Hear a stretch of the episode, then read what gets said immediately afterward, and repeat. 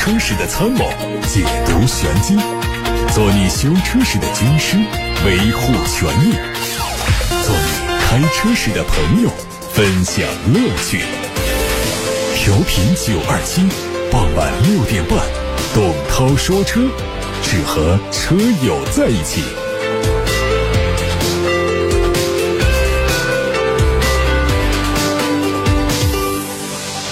各位好，我是董涛，欢迎大家在六点半到七点半听节目。欢迎大家把选车用车的提问发送到直播间来，零二七八六八六六六六六这部热线打通之后呢，可以跟作息员交流，人工留言发送到直播间。另外还有董涛说车微信公众号，在后台可以图文留言。看新闻，乘联会发布最新的报告显示，二零二一年七月，狭义乘用车零售量为一百五十万辆，同比下降了百分之六点二。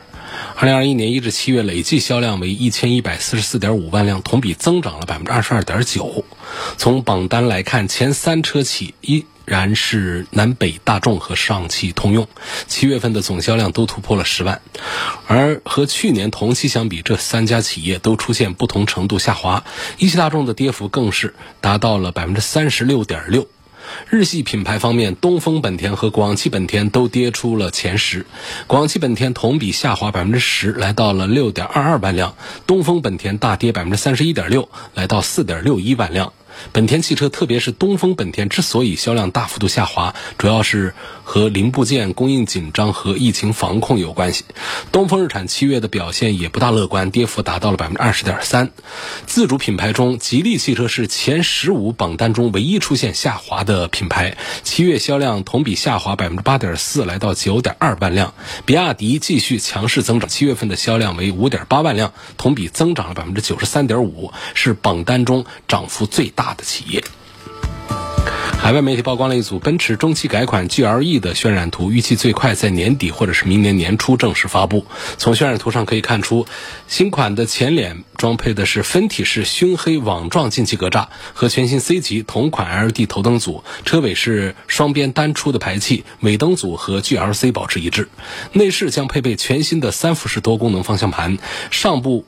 物理按键会升级成触控式。中控台上方搭载了一台悬浮式的液晶中控屏，下方会升级为大尺寸的斜面液晶屏。宝马官方日前发布了中期改款 iX3 的官图，它会在九月份的慕尼黑车展上亮相，并且在国内投产。外观最大的变化是加进了 M 运动套装、双肾格栅，搭配更加纤细的 LED 大灯，和新款的宝马 X3 如出一辙。内饰方面，十二点三英寸的数字仪表盘搭配十二点三英寸的鱼信大屏，并且重新布局了中控台的物理按键，换挡杆也做了重新设计。标准运动型座椅还可以选配皮革的饰面。奥迪经销商传出了新款 A6 Allroad 的探索家的配置和价格，只有一款车型，售价是五十七万五千八，相比现款上调了六千元。新款车型主要对配置做了小幅度的调整，升级了三幅多功能真皮运动方向盘带拨片，新增了 ETC 二点零车道偏离预警、腾讯服务包。不过现款的全真皮装备包减配为了全皮革的装备包。油漆颜色方面，新增了哈曼顿灰，还有银珠，还有时光灰，取消了现款的绿色以及克拉米颜色。网上传出了一组坦克三百赛博版的申报图，它曾经在今年的上海车展期间亮相，这次出现在工信部的申报名单里，意味着距离上市发布又更进一步。新车在坦克三百的基础上增添了很多的未来感，贯穿式 LED 日间行车灯，配合粗犷的前杠和雾灯组，搭配车顶、后视镜和保险杠下方的黄色装饰，有着非常浓厚的机甲风格。尾部增加了车顶固定式的扰流板，外挂的备胎采用的是原圆角。矩形设计，Y 字形的装饰非常抢眼。全新的后包围和前包围一样，采用了亮黄色点缀，配合蜂窝状的格栅，未来感十足。根据申报信息，它的宽度和高度都超过了普通版，将搭载和现款坦克三百相同的动力总成。从最新一期的新能源汽车推广应用推荐车型目录中获悉，新款比亚迪唐 EV 有望提供两个续航版本，A、D、C 续航分别是七百公里和六百一十五公里，相比现款有显著的提升。动力参数和现款一致，采用了磷酸铁锂刀片电池。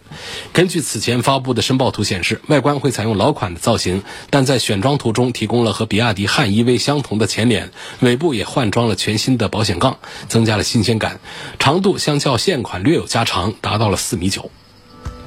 小鹏 P7 磷酸铁锂版申报图在网上出现，外观和现款基本一致，最大变化是换装了宁德时代的磷酸铁锂电池和双电机，前后电机的最大功率都是一百九十六千瓦，综合最大功率三百九十二千瓦，相比现款的三百一十六千瓦有很大幅度的提升。还有媒体曝光了一组斯柯达新款柯迪亚克 GT 的实车图，有望在年内正式上市。它的外观主要针对细节做了一些调整，前脸多边形的进气格栅边框做了熏黑的处理，增加了双五辐样式的轮毂，还有海外的 RS 车型轮毂。尾部的保险杠造型也有调整，中央改成了 V 字形，下方带有扩散器，运动感得到小幅度提升。动力继续是 2.0T，匹配七速的湿式双离合变速箱，售价和现款相当，起售价在十九万元左右。韩国媒体说，目前在售的第十代现代索纳塔在海外称作第八代，将会放弃它的中期改款，而是会在二零二三年直接换代。消息说，十代索纳塔并没有达到现代的预期，市场销量也落后于凯酷 K 五，再加上国内消费者两极分化，就使得现代的厂家不得不放弃第十代车型，直接向十一代进发。目前来看，六月份的索纳塔十代总共销量就只有四千零五十台，这样的市场反馈无疑是给现代一次重重的打击。而在最新的报道中，现代也表示，第十代索纳塔已经被内部认定为一款失败作品，因此会直接把它换代掉。奇瑞此前发布了瑞虎七系列的全新车型瑞虎七 Plus，相较超能版整体变化很小，尺寸保持一致，内饰换用了和瑞虎八 Plus 相同的大连屏。从网上曝光的相关配置信息来看，它会提供 1.5T、1.5T 加48伏和 1.6T 三种动力，其中 1.5T 手动和 1.5T 自动基本型主要是用来拉低售价区间，整体配置很低。从 1.5T 中配开始就拥有了 LED 灯组、双联屏和4.0版本的车联网。参参考现款。瑞虎七 1.5T 手动挡八万三千九的售价，预计瑞虎七 Plus 主打的是八万五到十二万元的市场，将在八月底上市。各位刚才听到的是汽车资讯，先看来自董涛说车微信公众号的后台，有网友问说，奔驰的 GLC 和 GLC 轿跑应该怎么选？有什么区别？应该买它的低功率还是高功率？GLC 的轿跑呢？它就是进口的 GLC，GLC 的普通版本就是。北京奔驰生产的 GLC，那，不需要看车尾的尾标，看侧面，看背影就可以知道。但你从前脸呢，是很难看出它们的多大区别来的。两个车型呢，一个空间大一点，就说的肯定是我们国产的奔驰的 GLC，因为轴距上长了十公分，在车长上都差不多。为什么呢？因为轿跑它加了一个小尾巴，在那儿多了十公分。实际上，它车内的空间是要比国产版本小一点。好，我们要讲这个区别，动力上是一样的表现，然后就是空间上的区别呢，就是国产的要大一些。同时呢，在整车的用料方面，不管是用皮料、用塑料还是用钢板。多个维度来讲的话呢，还是进口的 GLC 的轿跑版本用的要好一些，就是品质感还是要比北京奔驰的 GLC 做的好一些。所以这两个产品呢，现在他们有一些差价，进口的还是要贵一点，但实用性差一点，但是它要贵一点，那可见它的原因呢也是有的，就是它的成本是要高一些的。大多数人都会选择买北京奔驰的 GLC，因为它在外观上看起来要更加的主流，看起来是挑不出什么毛病来。但是呢，你看那个进口的轿跑版本的 GLC 呢，从侧面看呢，有点像肥胖的三厢车；从车尾看呢，总觉得拧巴的，觉得车尾有点窄，这是很多人其实比较纠结的点。而且这样小众一点的轿跑型的 SUV 呢，在市场上的保有率差，它的后期的保值也会。差一些，再加上实用性也差一些，所以很多人也会忽略掉它的原装进口的这些品质，来选择空间更宽敞、价格更低的国产版本的 GLC。那么至于我来推荐这两个产品是买谁的话呢？我说实话还是倾向于轿跑版本的 GLC 要多一点。另外说是买它的什么配置，其实轿跑版本的 GLC 呢，它就是高低功率，总共是三个配置，两个高功率，一个低功率。我觉得这个车呢，还是应该买它的高功率。高功率的车的速度各个方面提升还是很大的，我赞成买高功率，因为本身呢买这个 GRC 的轿跑版本呢就不是从性价比的角度来考虑，所以呢干脆咱们就多花一点钱。如果我们要从性价比的角度考虑的话呢，咱们的低功率的国产版本的 GRC 呢价格现在优惠完了之后呢要便宜太多了。所以我们是从性价比角度，那肯定是看北京奔驰的 GLC。如果我们从品质的角度的话呢，还不如多花一点钱来买它的高功率的这个 GLC 的轿跑的三百版本。二六零就是它的低功率，三百就是它的高功率。这中间的零百提速啊，还有发动机的功率、马力这方面的差异还是比较大的。多花那几万块钱，还是更值得。有网友问：CRV 的混动和插混，他们应该选谁呀？插混是在混动基础上增加了电池容量吗？等等这样的问题啊，呃，应该选什么？我还是赞成呢，买它的插电式混合动力，因为插电式混合动力呢，它有那种一车两用的感觉，鱼和熊掌兼得的感觉，它可以在室内通勤完全当一个纯电车，它有八十多公里纯电续航，然后就是它在。高速长途的时候呢，又可以当一个混合动力来用，而且本身价格定的也不贵。实际上，这个 CRV 的插混和混动之间的这个区别，确实是更多的来自于它的电池的容量，因为他们在混动的原理上呢，呃，本田的第三代的 iMMD。混合动力系统是作为一个基础，同样2.0的发动机，同样的发动机包括动力，同样的原理，低速靠电池驱动车辆，高速靠发动机直接干预驱动车辆，基本原理从它的三种驾驶模式的自动切换这个方面讲的话呢，都是一样的。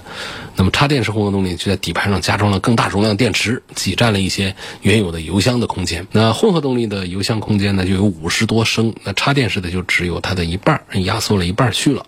插电式混动的后备箱空间，也因为电池呢存在有一点点的这个高度差，也会影响一点点后备箱的载重和平顺性。从这个容积上讲呢，它比油电混动的后备箱是空间略小一点点，但是呢，从一车两用，从一鱼两吃这个角度讲。我觉得插电式的混动的 CRV 也是比混合动力的要更值得推荐一些的。关于那个途观 L，他担心颗粒捕捉器堵塞的问题呢，我昨天节目当中做过了回答。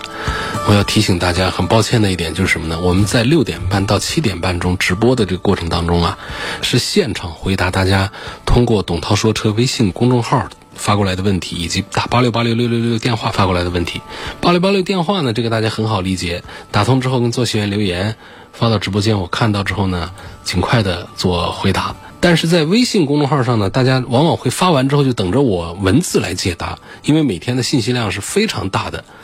在直播的过程当中，我是没有功夫，没有可能来回复问题的，所以我都是在节目当中直接对着话筒把你的问题念出来，把我的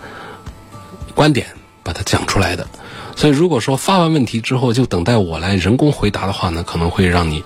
等不到，失望了。所以呢，有很多朋友像昨天问的问题，今天继续问，包括有一些问题问过来，我及时做了回答。比方说，五分钟之前、三分钟之内提了一条问题，我马上就做了回答的，大家也听不到，因为没有听广播，只是在。董涛说车的微信公众号后台把这个问题甩出去了，然后就等，怎么等了一天还没有看到回复啊？第二天再发一条。来看一位王先生在八六八六六六六六热线上提了一个问题，说路虎发现运动版和奥迪的 Q 五哪个质量更好，更耐用？倒不是说奥迪 Q 五的质量更好，而是英国车路虎体系的质量控制确实在豪华品牌里面是垫底的，是做的差一些的。它卖得好，呃，胜出的一些车型呢，主要还是因为它在品牌调性上的成功。也不是品牌都有多高端，而是说它在品牌的一个独占的一个领域当中，跟奔驰、宝马、奥迪的感觉是完全不一样。另外，在设计上呢，也是跟普通的豪华感觉不一样，它有一些贵气，有一些霸气，有一些豪气在里头。所以这样的一个车呢，尽管好多人在抱怨揽胜啊，还有一些其他的一些车型卖的都挺好的，但是它的故障率相对其他豪华品牌要高一些，但是仍然挡不住大家去消费它，去买它。所以奥迪 Q 五和路虎发现运动，在王先生提问当中问哪个质量更好、更耐用的话，那答案肯定是奥迪 Q 五质量更好、更耐用。但是并不代表说奥迪 Q 五就质量特别的好，而是相对路虎发现运动来说，它在质量稳定性方面确实是要做得好一些。看看通过董涛说车微信公众号的后台提过来的问题，陈先生说。我家里六口人，公司也有接待的需求，这 MPV 啊就成为一个刚需。别克的 M 尼尔版本和奔驰的 V 级应该怎么选？希望给点建议。奔驰 V 级明显是大一些啊，然后从品牌上讲呢，也更显档次一些。所以在公司接待的那种短途的用途当中呢，其实应该选择奔驰的 V 要多一些。但是真要讲这个车做工用料用的舒服，坐的舒服，可能不仅仅是宽敞这一项。那还包括了底盘的行驶的感觉。其实从底盘的印象上讲，奔驰的 V 是做的并不太好的。所以你看这个奔驰 V 为什么一个奔驰的大 logo 顶着这么大的一个尺寸在那儿，然后呢，整个车子卖的价格起不来，又又比较便宜呢？按照说一款奔驰 MPV 五米多长的大车啊，各个方面的配置也还可以，应该是卖的更贵一些的。所以说。我觉得从性价比的这个单元上讲啊，我认为呢是别克的艾维尼尔版本是要比奔驰的 V 级要更好一些的。下面问红旗的 H 五、君威和迈锐宝 X 该怎么选？君威啊，迈锐宝 XL 呢，现在的优惠幅度也都比较大，十几万块钱一个妥妥的 B 级车。但实际上他们在动力单元方面呢，因为九 AT 变速箱拖后腿，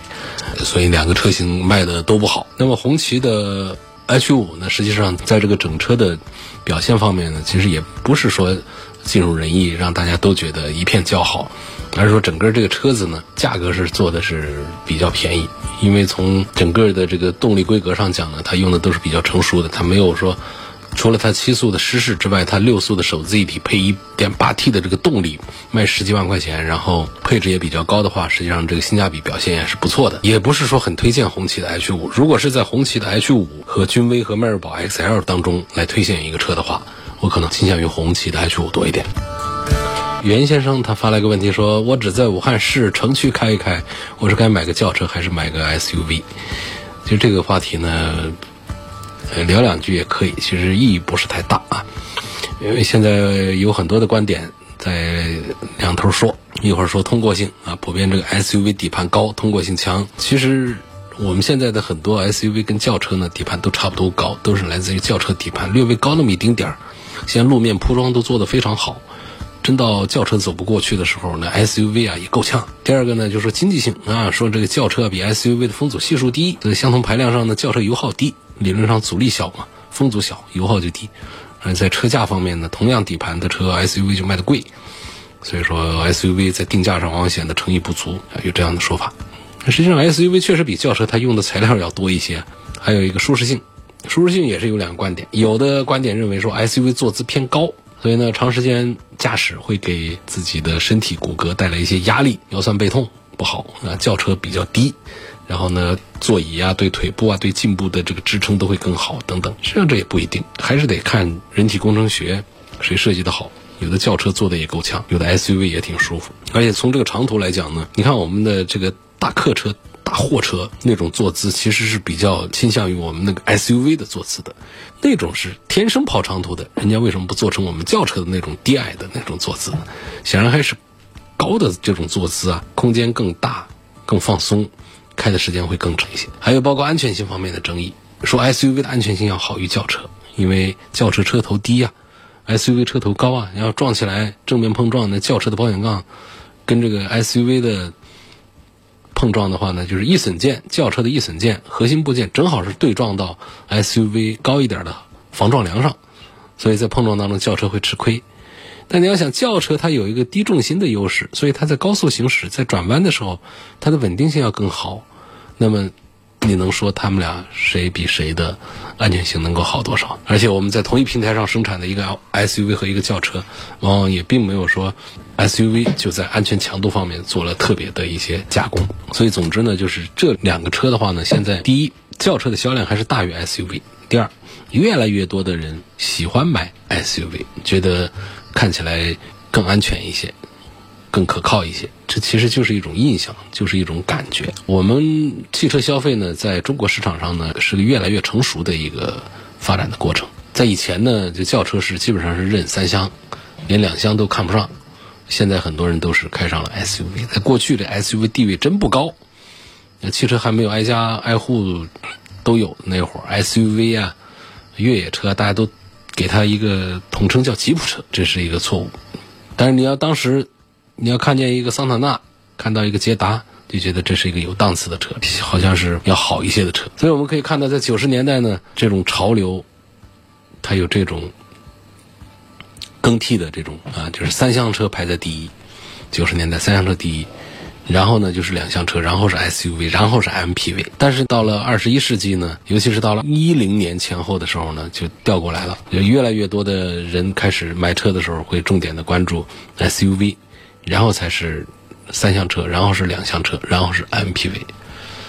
呃，旅行车这个就不用说了，这基本上我觉得旅行车算是在中国没没算火过。所以这就是说，厂家们现在看到这个 SUV 的市场。比较大，越来越多的产品都是推 SUV，甚至有的品牌它都不生产轿车，它只做 SUV，也是因为市场的原因。